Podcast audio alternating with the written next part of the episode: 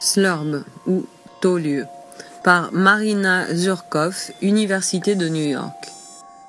Slurb est un mot combiné de slum, le taudis, et de suburb, banlieue, soit en français taulieu. Encapsulé une ode rêveuse à la montée du mucus, un futur aquatique dans lequel les méduses ont pris le pouvoir, l'animation carnavalesque d'une fête reboucle et accroche comme un vinyle rayé. Il existe une longue histoire de l'illustration satirique, incarnée sans doute par Gigi Granville au XIXe siècle, dans laquelle les hommes à tête d'animaux dépitent des narrations sociales troublées. Slurb est une de ces histoires. Des faits relatifs au changement brusque des taux d'acidité et d'oxygénation des océans forment le squelette de cette animation.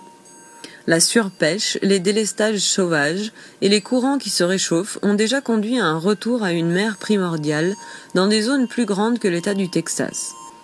Slurb s'inspire de certaines fictions, comme le roman d'anticipation Drowned World de J. Ballard, datant de 1962, dans lesquels les habitants d'un monde englouti ressentent les appels du soleil et rêvent d'un retour à leur passé amniotique.